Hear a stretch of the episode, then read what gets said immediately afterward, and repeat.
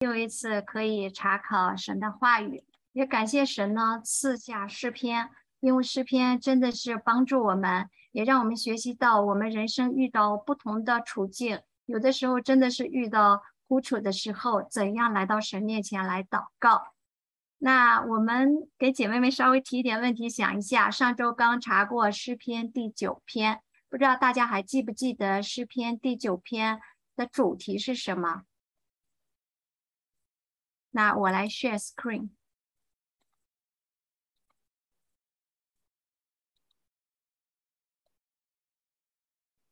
好，啊，大家如果还回忆得起来的话，上周第九篇讲了一个同义的平行结构，里面有三个主题。那第一个主题呢，就是诗人在困苦中，他可以称颂神；还有呢，是神的审判。第三个是盼望神的公义统治。当我们来到第十篇的时候呢，第十篇也有提到神的审判，也有提到盼望神的公义统治。但是这两篇诗篇，当然了，是它有不一样的地方。我们看到第十篇呢，它哀求的成分比较重，虽然第九篇也有向耶和华神的哀求。再有呢。第十篇呢，他对一个恶人他的恶态从各个方面有一个比较完整的描述，这是在第十篇里才有的。啊，第十篇还有一个不同的地方，就是说诗人他在困苦的时候呢，他好像感受到，啊，神。没有在他的旁边，他捉摸不到，好像神在袖手旁观。但是经过信心的眼睛，经过祷告，他知道神其实在观看，神必追究恶人，并且兼顾困苦人。所以，我们看到这两篇诗篇是有它不一样的地方。虽然上一周我们也讲过，有的学者认为他们可能是原来为一篇，因为第十篇呢，它所用的字母是其中一个原因呢。第十篇是从第十一个字母开始到最后一个二十二个字母，当然了，就是中间也是缺了一两个。那第九篇是哦，第九篇是从第十一个到第十一个，第十篇是从第十二个字母开始。那我们就看到它们有一定的关系，但是也有不同的着重点。那我们就分两次来查考。啊，这两篇看到他们的重心也是略略有不一样了。第九篇的重心是在于用信心的眼睛看到将来的审判，而第十篇的重心呢，在于当前的情景、当前的不公义。好，那我们就通过大纲来略略的把握一下第十篇内容在讲什么啊？有四个段落，第一个段落就是第一节，困苦中似乎隐藏的耶和华。诗人在写这首诗的时候，他处于一个被逼迫的很窘迫的光景里边。但是在这种如此火急的情况下呢，耶和华却好像站在远处，好像隐藏起来看不到，好像对诗人的处境置若罔闻似的。于是诗人他就在神面前诉说恶人是如何的骄横。恶人心里是如何想的？口中又是在说什么？又如何在行动上埋伏攻击那无依无靠的人？所以，整个对这个恶人呢，就做了一个有声有色的一个整全的描述。这就是第二个段落，二到十一节。在第二个段落里边呢，就分了五五个的小部分。就先是恶人尊逼困苦人一个总括的描述。接着呢，就描述了一个恶人轻慢神、逞骄傲的神神态，然后接下来分别是恶人的言语、举止和错想。那在苦境下来到第三个段落，十二节到十三节，诗人求耶和华起来帮助他。最后一个段落，十四节到十八节，他是对第一个段落的回应，神并没有隐藏。当诗人来呼求耶和华帮助的时候，耶和华其实早已经看见。为什么？耶和华永永远远坐着为王，神他是统管者，他一定会追究恶人的恶，并且他要建立坚固受欺压的人。这是这第十篇的大纲。现在我们进入到经文里边。好，第一个段落第一节，耶和华啊。你为什么站在远处？在患难的时候，为什么隐藏？啊，当我们遇到患难的时候，那我们是最需要神的时候。可是为什么感觉在最需要的时候，神似乎在远远的地方不闻不问呢？我们抓不着他，也摸不着他。啊，在困苦的时候，我们的神好像把自己隐藏起来了，看不见，也感触不到。我们有没有这样的经历呢？有的，啊啊，还不止一次，有很多次呢。我们看看诗人他是怎么经历神的，哈，对我们也有很多生命上的帮助。诗人在这种情况下，他就向耶和华倾诉来询问。那耶和华当然不是真的就站在远处袖手旁观。其实，当我们愁苦的时候，我们。会向神祷告，甚至有时候祷告不出来，苦的只能说：“哦，主啊！”然后就祷告不下去了。可是，当我们能够来到神面前呼求神的时候，甚至我们说不出话来的时候，本身就是神与我们同在的明证啊！圣灵正在引领我们向神祷告，圣灵在用说不出来的叹息替我们恳求，圣灵与我们的心同证，我们是神的儿女。神在这个时候正与我们同在，即使我们感受不到他，但是神就在我们的里边，就在我们的旁边。我们在聚会的时候，他就在我们的中间做他那美善的工作，来造就我们。所以，当我们遇到患难的时候，我们心里很苦的时候，不要灰心，亲爱的姐妹们。我们不一定什么时候遇见，可能我是昨天遇见，可能我今天遇见，可能明天我遇见。但是，任何情况下，我们不要灰心，运用我们的信心。这个信心不是空想，也不是心里的寄托。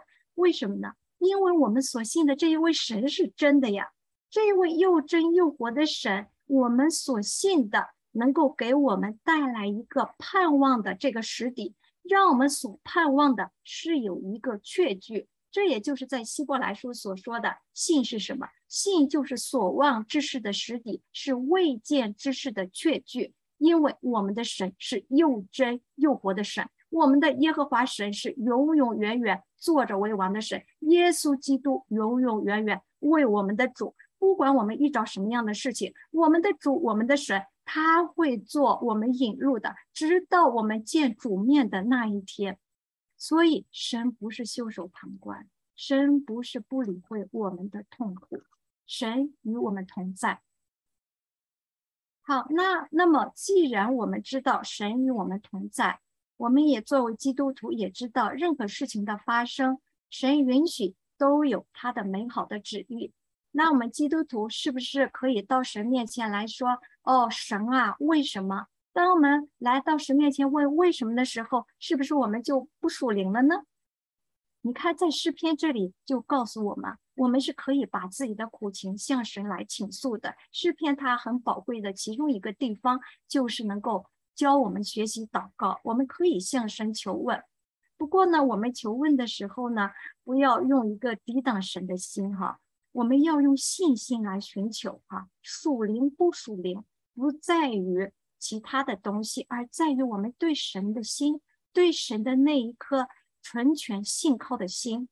那我们不需要把自己装扮的像超人，而是要诚诚实实、谦谦卑卑来到神的面前，向神倾心吐意，来过一个信靠神、来遵行神旨意、神话语的这样一个生活。好了，那我们说了，我们可以到神面前来，来求问。主啊，为什么哈？在这种情况下是怎么回事？为什么啊？啊，这样的苦要到多久呢？既然我们可以问，是不是我们就有可以有借口了？我们动不动，动不动我们就理直气壮的到神面前来问神啊，你为什么让这件事情发生？哦，不是这样子的哈，当然不是啊。神给我们恩典，让我们可以敞开心扉，来到这一位爱我们的信实慈爱的主的面前。让我们的重担得以脱落，让我们可以心里得享平安，让我们的生命得以更新，得以提升，走向与主耶稣基督合一的生命里边。让我们这个枝子能和葡萄树紧紧的结结合在一起，有属灵的丰盛的果子，丰盛的生命活出来。在主耶稣的里边呢，我们总是有指望的。所以，我们不是拿为什么可以这样祷告来作为借口不顺服神，而是要借着这样的祷告更加的亲近神。今天诗歌里也也唱到，我们亲近神，神就亲近我们。我们要来到神的面前来顺服神，让神的灵来引领我们。那么，当我们来到神面前问为什么的时候，我们通常期待什么？期待神马上把我们的苦啊都给我们立刻拿掉吗？啊，通常这个痛苦麻烦不见得立即消失。当然，再生凡事都能。神要说把这个拿掉，在某一个时刻拿掉是完全可以的。我自己心里边也是这么确实经历的。但是很多时候不见得立即消失。那么我们知道诗篇里也说：“我受苦是与我有益啊，为要使我学习神的律例。”在马太福音里边十三章有很多主耶稣讲的比喻啊，其中一个比喻我今早灵修就读到一个稗子和麦子的比喻。啊，那麦子就是神栽种的稻啊，怎么起来就有一个稗子呢？来长起来，那仆人就请求主人，你是不是就把这个稗子干脆给我拔掉吧？那么多爽啊，真是阔哈！我这么清爽的，但是神没有在那里比喻里说，并没有把稗子立刻的薅出来拔出来，而是说先容许他们一起长，等到收割的时候会把那个稗子。啊，收割起，把那个稗子会捆起来，用火烧，而把那个麦子要收在仓里边。所以神是要审判的，只是神的工作在他的进程过程当中，我们无论遇到什么的情况，都要忍耐，能够结出一个属灵的果子来，有一个主耶稣基督的荣美在我们的身上。所以呢，我们要运用信心，确信神总是在掌管的，神是公义的，神是审判的。就让我们在各种的困苦里边，可以遇见神，可以经历神。在我们苦的时候，又是我们与主最亲近的时候。任何情况下，我们不要因着环境失去信心。即使再苦，再觉得没有希望，永远不要失去对主的信心。因为我们的主，我们的神是永永远远在那里为王的，在我们的神的里边，在主耶稣基督的里边是永远有指望的，而这个盼望是不会让我们羞愧的。神是信实的，神是爱我们的。好，这是第一个段落。现在第二个大段落呢，就是对恶人他的。一个恶的形态，从他的神态、他的言语、他的行为等等五方面有一个整全的描述。我们看第二节，恶人在骄横中把困苦人追得火急，愿他们陷在自己所设的计谋里。啊，我们看到这个恶人真的很恶啊，又骄傲又蛮横啊，很狂傲，但是呢，他们却不知道将来。要临到的审判的结局，所以我们要常常到神的面前，让神来更新我们。哪里走偏了，赶快让神把我们带到他的正道上来。在旧约里边，我们知道那个扫罗王和大卫王的故事。哈，扫罗王本来是神先选立他做以色列王的，但是呢，他却不遵行神的话。所以神又为自己找着一个合他心意的人做王，就是大卫。那扫罗王这时候好的情况应该怎么样？错了要悔改啊！可是他不仅没有悔改，他就去追杀大卫。扫罗是当时的以色列王，那就像一个国家的领导者，他追逼国家里里的一个人还不容易吗？所以把大卫逼得到处躲藏。甚至最后没有办法跑到外邦人非利士人的地方，啊！眼见大卫是处处受逼迫，时时有危险。扫罗似乎得胜在手掌之中，谁知道扫罗最后反在战场上战死。而大卫呢，每每遇到危险的时候，神都拯救大卫脱离扫罗的手。大卫在这些过程中，他的生命也得到磨练。按着神的拣选做了以色列的王。再想想我们主耶稣在新约里，主耶稣到道成肉身到世界上来的时候啊，他传神国的福音，传神的道。他在世界上的时候也是被逼迫的，一直逼迫，直到钉死在十字架上。魔鬼是不是觉得自己得逞了？主耶稣是不是彻底失败了呢？刚才第一首诗歌唱了神的福音，当然没有，这是神的计划。耶稣在十字架上的死，为人类的罪付出了代价，成就了宝贵的救恩，让我们这边这些原本活在罪恶过犯里的人，可以从罪里得到释放。可以与神的生命紧紧的连连结，活在神的国度里边。主耶稣又第三天复活，耶稣就借着死办坏了掌死权的魔鬼撒旦。从此，我们信靠耶稣的人就不用再害怕死亡了。死亡的毒钩已经拿掉了，死亡的权势已经被粉碎掉、被破除了。我们已经进入到神的里边。再也不在魔鬼的死亡权势的之下，所以看到那些人撒魔鬼撒旦借着各种人来逼迫主耶稣，把主耶稣钉在十字架的时候，他以为自己得逞的时候，但是却是神得胜，主耶稣基督永远得胜，主耶稣基督是永远的君王。好，接下来哈三到六节是第二个小段落。是对恶人他轻慢神，他在逞骄傲的形态的描述。第三节，因为恶人以心愿自夸，贪财的背弃耶和华，并且轻慢他。这个自夸呢，原来是赞美的意思，就是赞美、夸耀、炫耀。这个恶人呢，赞美他自己的愿望。啊，他对于这种恶的欲望，他还自己夸耀他自己，所以我们知道自夸是不好的。当人自夸炫耀的时候，带来什么呢？是抬高自己呀，标榜自己，是排挤他人，藐视他人。所以这是一个神不喜悦的一个不义的心态。这种自夸带来的不是生命和平安，所以我们要避免自夸。接下来看哈。贪财的背弃耶和华，提摩太前书告诉我们呢，贪财是万恶之根。贪心这个贪呢，是一个恶欲。我们都知道十戒啊，十戒大家应该很熟。第一戒是什么呢？大家可以想一下哈。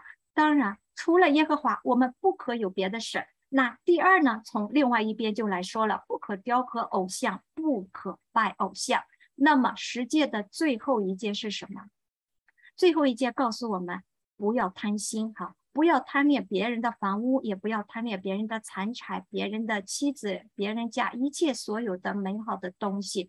总之，就告诉我们，人不要去贪心啊，因为以弗所书里也讲了，有贪心的就与。拜偶像的一样，这有贪心的，在基督和神的国里都是无份的。所以我们要安心在神的面前敬虔，加上知足的心，就是大力安心。神所赐给我们的，以感恩的心来跟随主，来侍奉神。我们再看背弃这个字，贪财的背弃耶和华。背弃这个字呢，它原来是祝福称颂的意思。而这个祝福呢，它也可以是咒诅的意思。为什么呢？因为在这里，祝福也可能是咒诅的一个委婉的说法。所以，贪财的背弃耶和华呢，也可以翻译为这个恶人呢，他称颂贪财的人，他觉得贪财很好啊，是一个很光荣的事情。他还祝福贪财的人。看新译本是这样翻译的：说恶人夸耀心中的欲望。他称赞贪财的人，却藐视耶和华。这个恶人呢，轻慢神，他不把神放在眼里，不敬畏神。当他这样做的时候，会怎么样？他会越来越猖狂啊，越来越不敬畏神，越来越往下滑，在恶事上会越来越歹大妄为。但是圣经告诉我们什么呢？说不要自欺，神是轻慢不得的。人种的是什么，收的也是什么。顺着情欲撒种的，这个情欲就是指人的那个血气的，出于自我中心的那个欲望。说我想做什么，我就要做什么。顺着情欲撒种的，会从情欲受败坏的啊；顺着圣灵撒种的，遵行神的话呢，必从圣灵收永生。接下来哈，第四节，这个恶人呢，哦，还挺骄傲的，他这么的凶恶，他还面带骄傲，说耶和华必不追究。那骄傲也是我们人呢，特别信徒呢，是常常要对付的一个罪。因为骄傲，我觉得是挺顽固的一个罪，也是相当严重的一个罪啊。圣经里有好多处讲到骄傲的问题。雅各书里说，神阻挡骄傲的人，赐恩给谦卑的人。在箴言书里也好几处来讲到骄傲，说骄傲在败坏以先。狂心在跌倒之前，我觉得这个话对我很有帮助。因为过去读了一点书，哈，好像蛮顺的啊，不知不觉心里就有骄傲。但是这个话就提醒我们，骄傲在败坏一些，这样就可以快速的回到神的道，不容许骄傲在我们的心中。心骄气傲的人名叫谢曼，他行事狂妄，都出于骄傲。还有呢，说敬畏耶和华。在乎恨恶邪恶，那骄傲、狂妄并恶道以及官命的口，都为神所恨恶。那我们常常说敬畏神，我们是不是真的敬畏神呢？我们的生命里有很多需要神来建造我们的，来帮助我们，来改变我们的。在约翰一书里也说，凡世界上的事，就像肉体的情欲、眼目的情欲。并今生的骄傲，这一切都不是从父神那里来的，这一切是从世界来的。所以我们要敏锐的察觉骄傲的试探，靠着神把这个试探来去掉。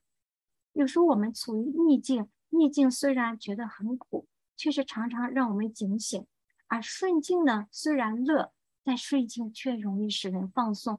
不知不觉的就翘尾巴、骄傲起来的，所以我们在顺境的时候要更加的警醒。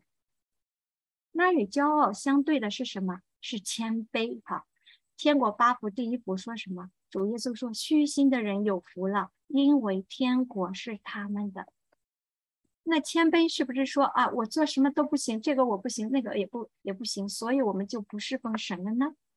谦卑并不是否认神给我们的恩赐和才干，在哥罗西里，在哥罗西书里有说，自表谦卑是与实际的敬虔是相悖的，而心里真正的谦卑呢，是要敬畏神、尊重人，把自己在神面前看得合乎中道，把神给我们的恩赐和才干交在神的手中，这些从神而来的，要用在神喜悦的侍奉上。这个才是一个合适的路。我们看这个，在这里说，恶人面带骄傲，说耶和华必不追究。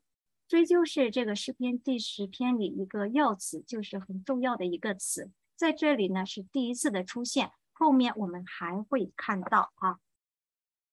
这个恶人呢，他一切所想的都以为没有神，他存着不切实际的幻想，自欺欺人呢。以为神不观看，神不审问，所以他就更加的嚣张，更加的愚顽，让受苦的人最面对这种情况呢，更觉得沉闷和沮丧了。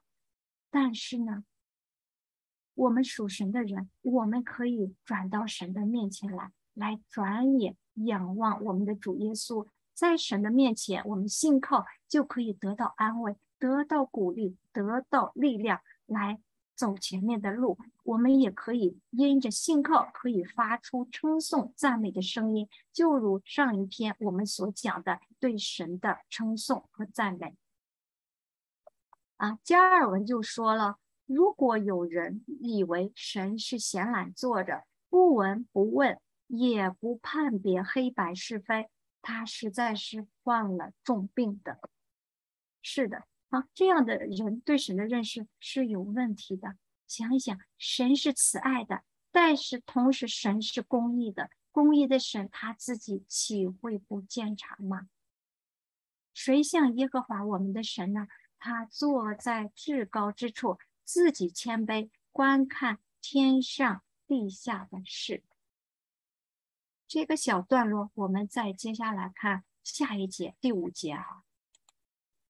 这个恶人呢，凡他所做的时常稳固啊，这个更让人来郁闷了。恶人所做的呢，还时常稳固。稳固是什么意思呢？他原来的意思就是稳妥、发达、亨通。哇，这个恶人他还很发达、很通、很亨通呢。神的审判超过他的眼界。就是说，神的审判是高超的，神的审判高于一切。可是这个恶人不把神的审判放在眼里边。至于这个恶人一切的敌人呢，他都向他们喷气。就这个恶人就向他们呢嗤之以鼻，来轻蔑、鄙视他的敌人。我们从查考诗篇第一篇里，我们学习到说有一个艺人，他是。喜爱耶和华的律法，昼夜思想，这人变为有福。说什么？在诗篇第一篇三节里说，这个艺人呢，凡他所做的尽都顺利。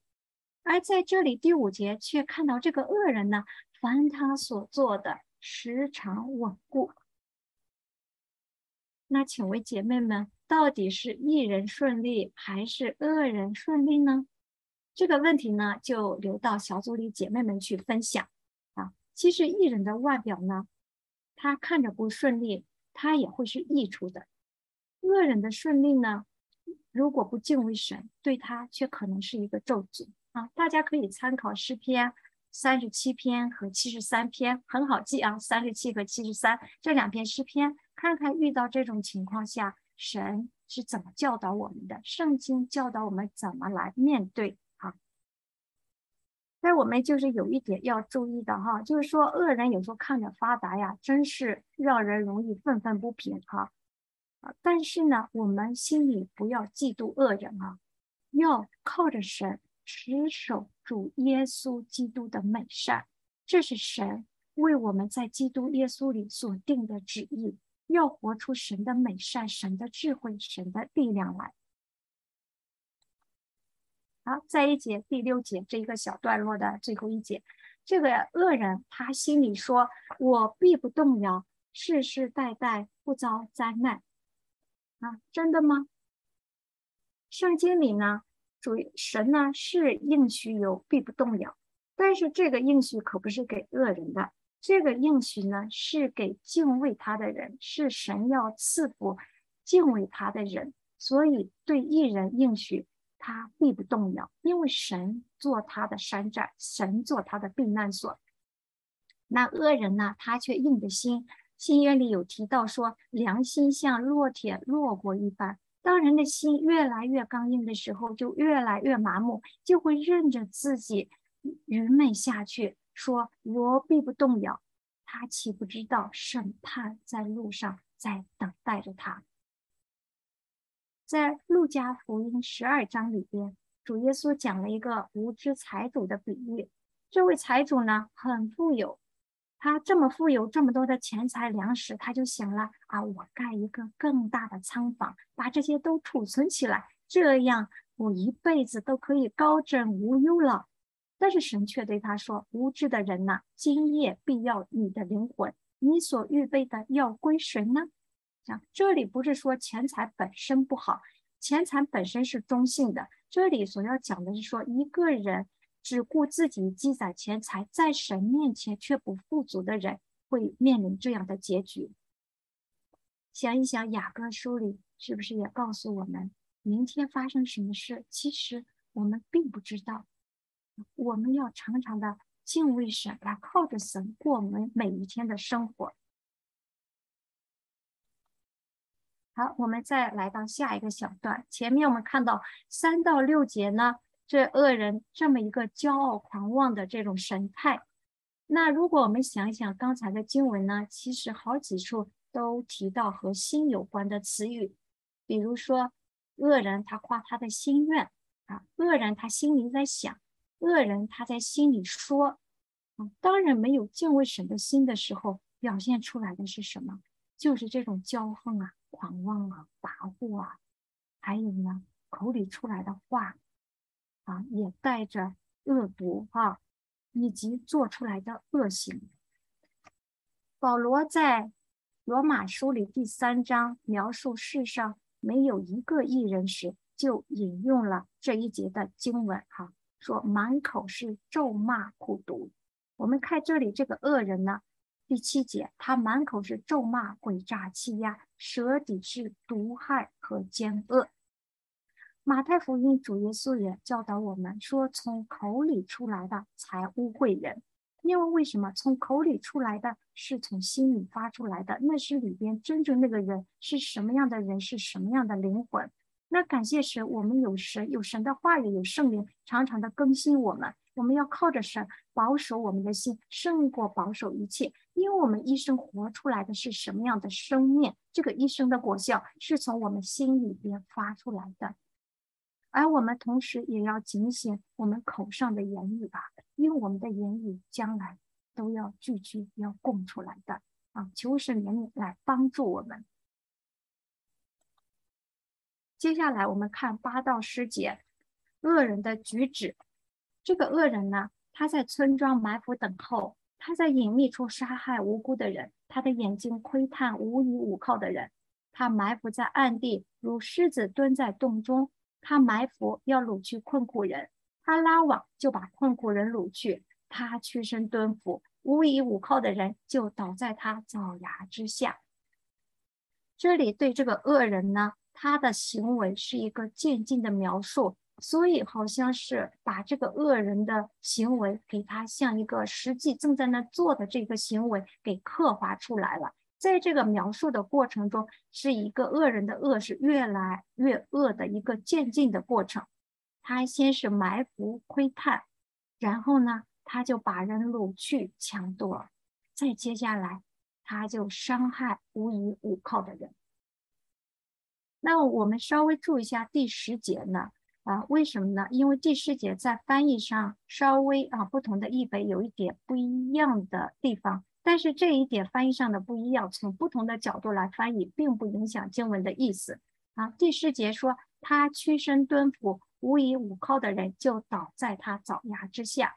新译本是这样翻译的，帮助我们 了解这一句的经文。说他击打，就是说这个恶人击打，这个恶人屈身蹲伏，不幸的人就倒在他的强势之下。那 ESV 我一般是尽量用中文的，嗯，但是有的时候这个 ESV 这个版本也能帮助我们从另一个角度来理解啊，所因为英文有很多翻译很好的版本，所以我就把它放在这里。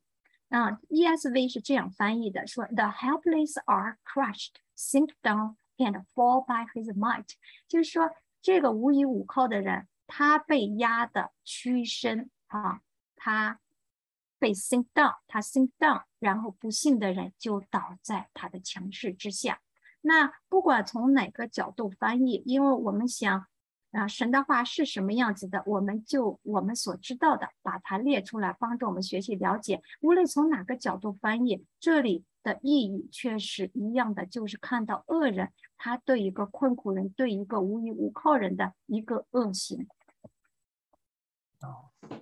好，在这一个最后看到他恶人错想，这恶人做了这一系列的恶事，他在心里还说什么？他说：“神竟忘记了他掩面永不观看。”这一句呢，新译本把它翻译的更合适一些，就是这恶人心里说：“神已经忘记了啊，神已经掩面，永远不看。”恶人就继续强化他自己的愚闷，他对自己说：“神忘记了，神已经就不会再看了。”所以，我们从这个段落，第二个段落二到十一节，我们就看到这个恶人他的骄傲的形态，他的言语，他心里想的，他的恶行，他的错误的想法，都是在这个段落里边。所以，这也是这个诗篇啊特别的一个地方，是一个对恶人相对于比较完整的描述。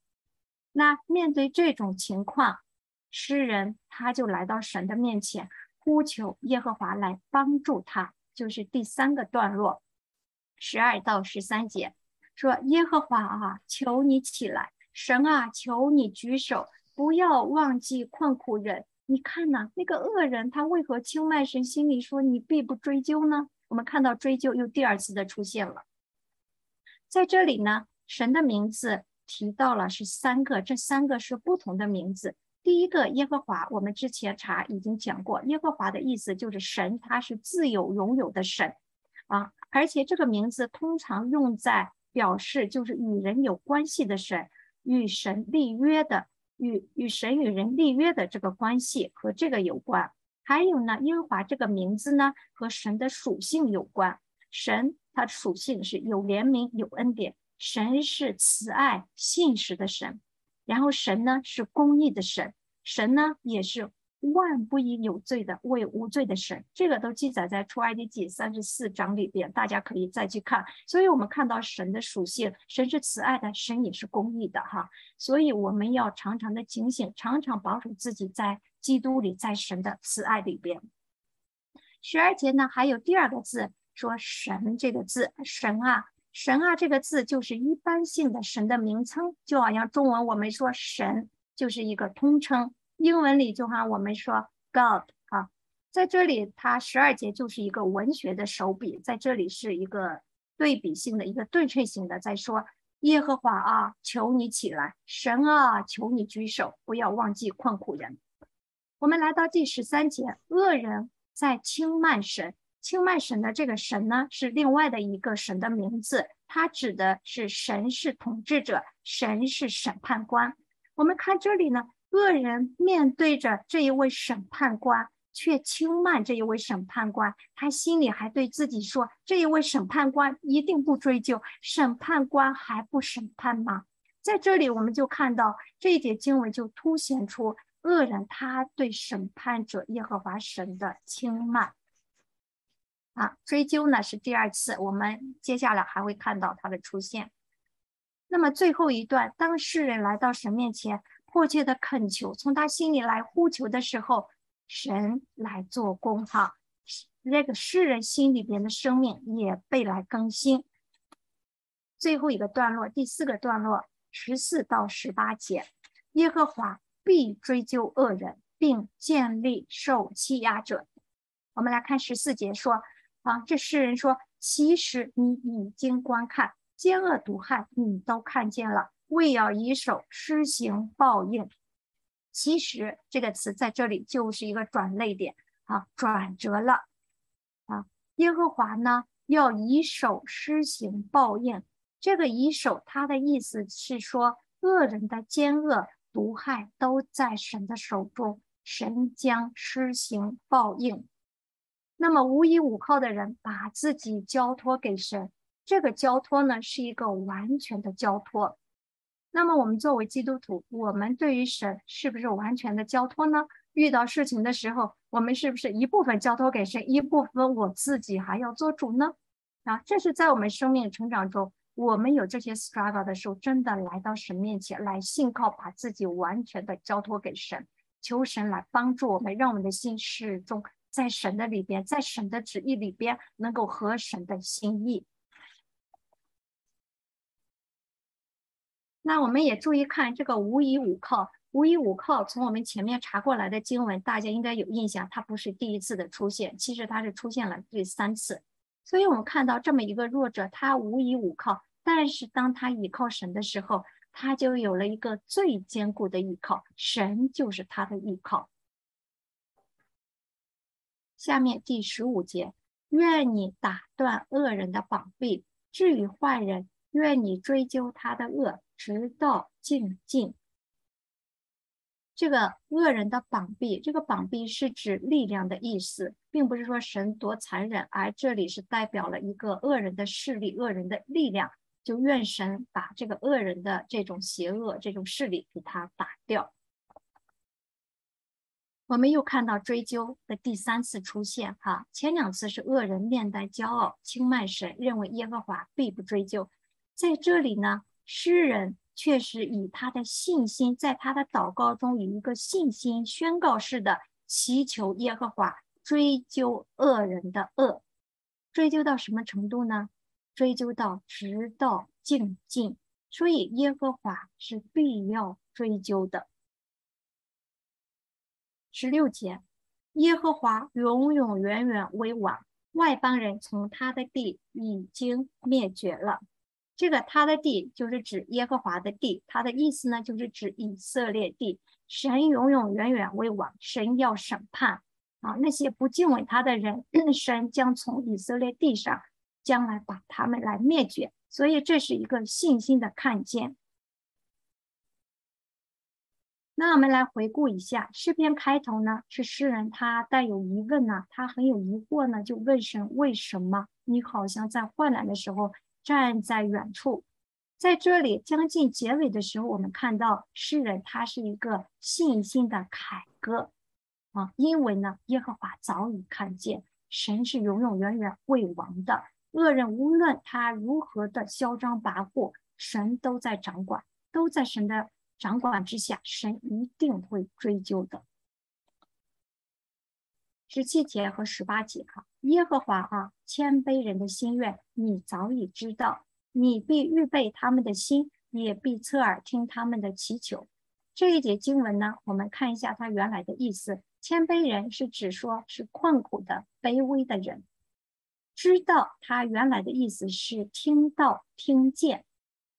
你必预备他们的心，预备是坚固、建立的意思。那侧耳听很容易理解，就是神他关心我们，眷顾我们，神在留心听。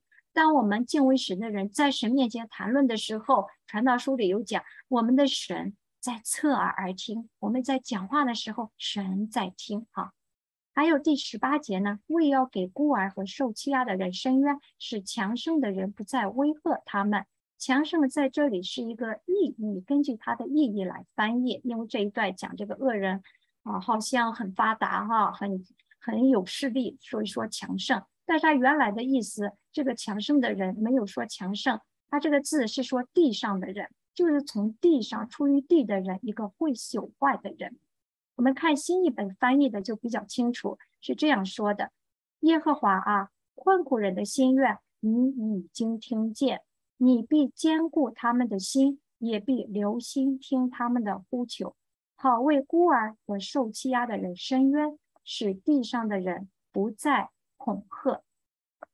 所以这十七节也是我们这一篇的背诵经文。从这一篇背诵的经文，我们试着背下来，我们就帮助我们想到这一篇诗篇已经讲完。那么这个诗篇内容在讲什么？我学到什么属灵的功课？第十七节，耶和华啊，谦卑人的心愿，你早已知道，你必预备他们的心，也必侧耳听他们的祈求。所以从这些经文，我们就回想到第一个段落是什么呢？这个受苦的人在神面前呼求，哈，说神啊，你为什么在患的时候隐藏起来呢？啊，恶人追得我这么火急，你在哪里呢？好像神不管不问了啊。在这里，我们却看到说最后一个段落是呼应。